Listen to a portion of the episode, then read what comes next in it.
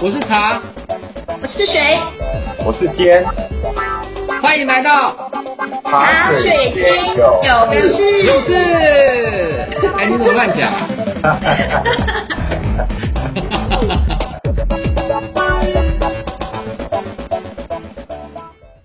Hello，各位听众朋友们，大家好，欢迎来到茶水间有事，跟你聊聊职场大小事。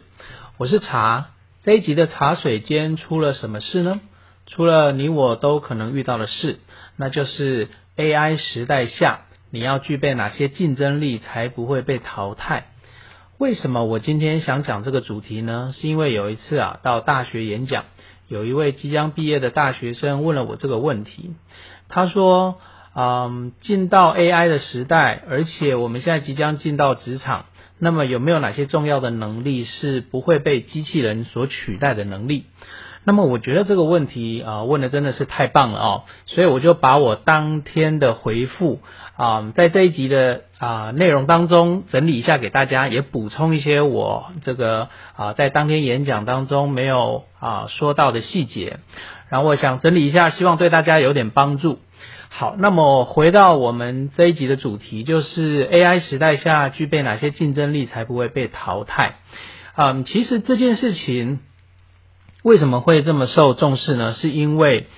嗯，像呃 AlphaGo 就是人工智慧嘛，它就打败了这个韩国的棋王，所以嗯，这件事情就变成非常多人来啊询问，就是啊自己的工作。会不会被机器人取代？其实这个忧虑是一直存在的。那么美国智库的调查也发现，超过七成的上班族他担心自己的啊、工作啊会被电脑来啊、这个抢走自己的饭碗。那么事实上，我觉得这这件事情的担心呢、啊，它从以前到现在都一直存在的。也就是啊、光担心这件事是没有意义的，因为我们有些工作它势必会被电脑取代。好，那麦肯锡啊，他就研究了啊，知识工作者的领域呢，啊，包含什么？包含工程师啦、科学家啦、教师啊、分析师啊，他就预见二零二五年呢，有一点一亿到一点四亿的全职人员啊会被取代啊，尤其是知识工作者。可是啊，有另外一个啊，这个数据就是啊，创新工厂的董事长兼首席执行官李开复，他就曾经说过。他说：“其实我们要怎么样跟 AI 做一个区隔呢？就是 AI 是帮我们做重复性的工作，也因为它做了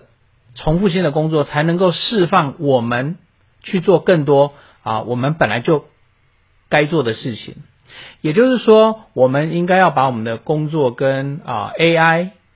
的重复性工作开始去啊做一个区隔，好，所以啊这一集呢，我想跟大家分享一下，就是 AI 时代下有哪一些竞争力啊是不会被淘汰的哦。那么我建议以下四种能力是非常关键的能力，第一个是啊系统性思考与规划的能力，第二个是非认知能力，第三个是跨文化沟通能力，第四个是垂直领域的专家能力。好，那我们先来说一下第一个。就是提升系统性的思考跟规划能力。好啊，为什么我觉得这能力很重要呢？是因为啊，其实很多人他很担心他的工作会被 AI 取代。可是啊，我们往往忽略了一件事，就是工作本身其实是由人所提供的。也就是说啊，机器人它是被动的等待人来分配任务。好，可是工作安排这件事情。好，工作安排这件事情，其实它是需要具备啊系统性的思考。怎么说呢？就是我们啊要开始去将工作有关的每个环节啊，我们要开始啊串在一起运作。然后我们需要具备突发状况的应变力。其实这件事情是只有人才做得到的哦。那有一本书呢，就是下一个工作在这里，他就说到，其实电脑并不擅长纵观全局，也就是说。负责设计工作流程的人，他不会受到 AI 的威胁。所以简单来说，就是工作流程的规划非人不可，机器人呢，他就负责执行。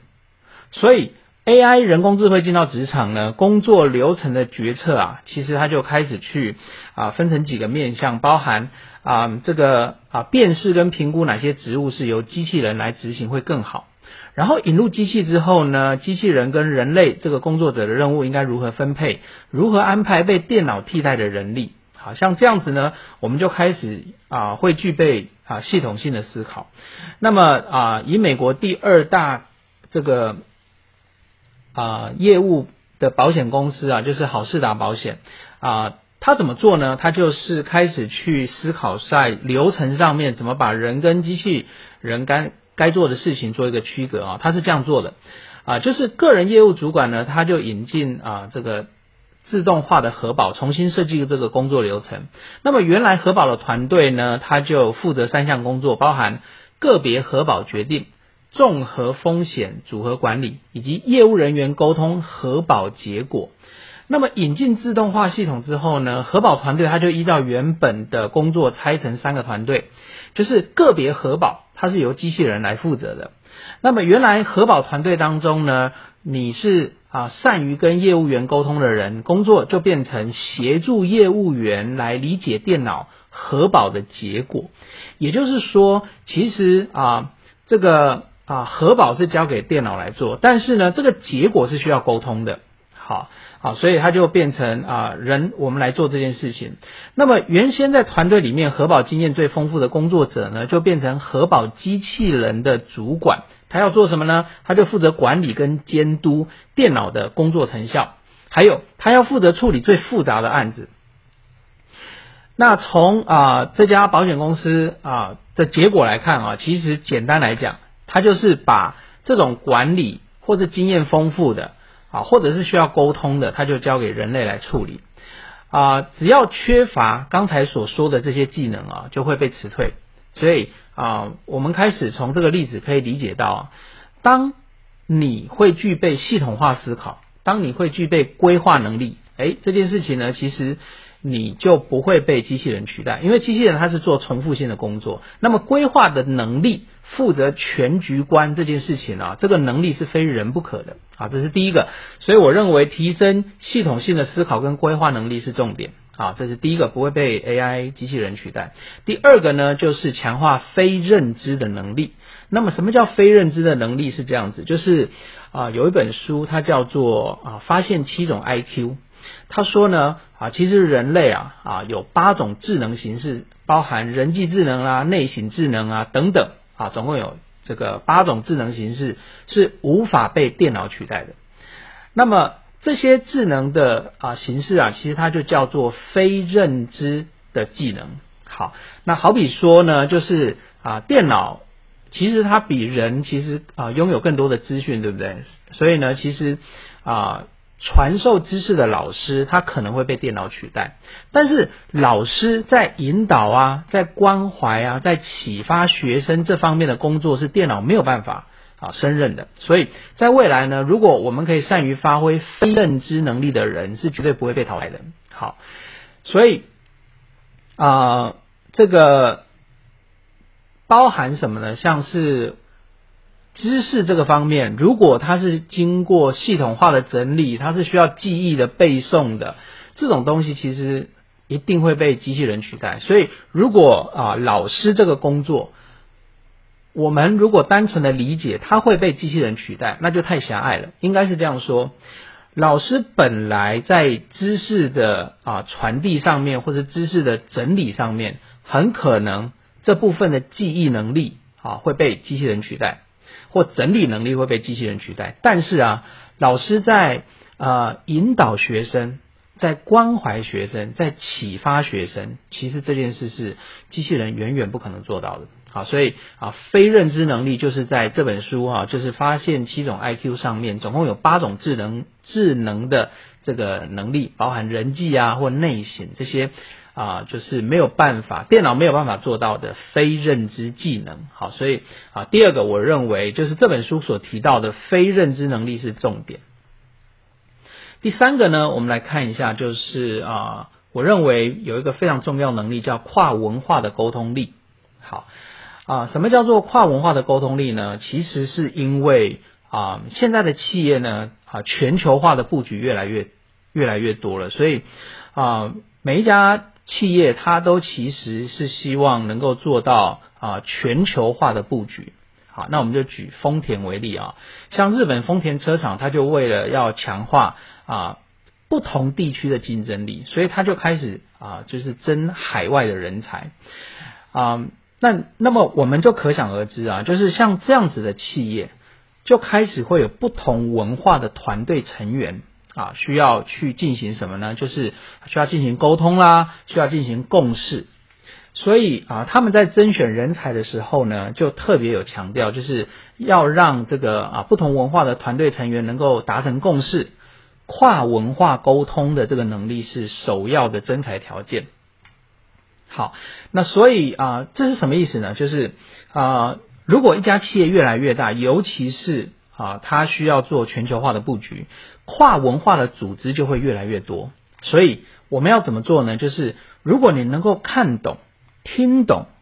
还有理解对方的肢体语言啊，弦外之音啊，或者是避免触犯到对方的禁忌，甚至能够啊，就是避免做出会让对方会错意的这样的一个言行啊，就会变成啊跨文化工作者的重要技能。好，所以简单来说，提升辨识不同文化的价值观的跨文化沟通力呢，就有助于啊我们能够提升我们工作的价值，也能够。啊啊，避免被啊电脑或者是人工智慧所取代啊，因为这个能力呢其实是人类独有的，好，就是跨文化沟通力。好，那么第四个哈，就是我觉得比较重要的能力叫做啊垂直领域的专家。好，这件事情呢，其实简单来说，就是说，我们可以想象人工智慧或者是电脑，它一定一旦要啊形成一个啊。城市语言或者形成一个啊标准的流程，它一定是找啊最能够普遍发生、大量发生的这样的一个行为，就是重复性很高的。那么垂直领域的专家是这样，他在某个垂直领域呢，其实啊因为他的经验累积，因为他的 know how，所以他就会变成啊在这个垂直领域，他没有办法通过重复性的工作而被取代。好。好，那么啊啊，举个例子啊，就是啊，之前有一个例子让我印象很深刻，就是啊，在印度啊啊有一个村庄啊，它每四十八年就会出现非常大群的老鼠，它会吃光当地的农作物，造成重大的经济损失。那么各位知道，像这个长期发生的状况，如果一旦你放进数据或是长期观察，你总是会同等从啊，你总是会啊同等出一些原因，像是。啊，周围植物啊有没有开花啊？类似这样子啊，就是你会有非常多可能的原因啊，经过数据的统计，好，所以你会被整理下来。啊，可是因为这些数据它其实是啊，在啊经过整理之后呢，其实我们会看到一个啊大致上的状况，而。在啊，这个印度呢，在二零零六年鼠患再度发生的时候啊，他就发现，哎，当年发生的状况其实跟之前发生状况又有点不一样，所以他就想说，那么我想要找出真正的原因在哪里，所以他当时就找上这个啊国家地理频道，那国家地理频道呢，他就去找到一个专门研究老鼠的动物学家，那后来发现啊，其实果实才是主因。那么啊，这个动物学家呢，就是我刚才所说的垂直领域的专家。通常像这种专家，在一个领域啊，他是无人能出其右，就是专精者。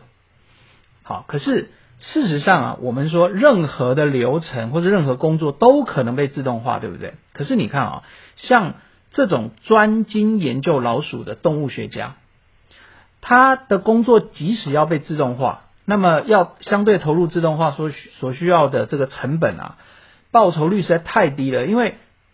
这种人他不会大量的存在，所以不会有人想要花钱，不会有人想要投入非常大的心力去研发一个东西能够取代它。这种专业呢，其实是啊。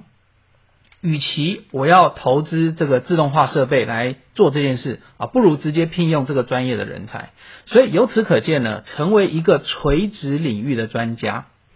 啊，这个即使这个领域啊，就是啊不是那么普及，也就是它不是大量的，不是啊普及性高的专家，才有可能就是啊这个保有他的专业啊，也就是说啊可以肯定的是啊，就是不会有人花钱通过自动化来取代你的专业。好，所以简单来说是这样子啊。所以总结来说啊，AI 时代下要具备哪些竞争力才不会被淘汰呢？我就建议以下这四个能力，就是我们刚才所谈到的四个能力是非常关键的能力。第一个就是系统性思考跟规划的能力，第二个是非认知能力，第三个是跨文化沟通能力，第四个是垂直领域的专家能力。好啦，这一集到这边告一个段落，希望今天的分享你会喜欢，祝福大家天天开心，我们下次见喽，拜拜。茶水间还有很多事哦，记得回来关心你我的大小事。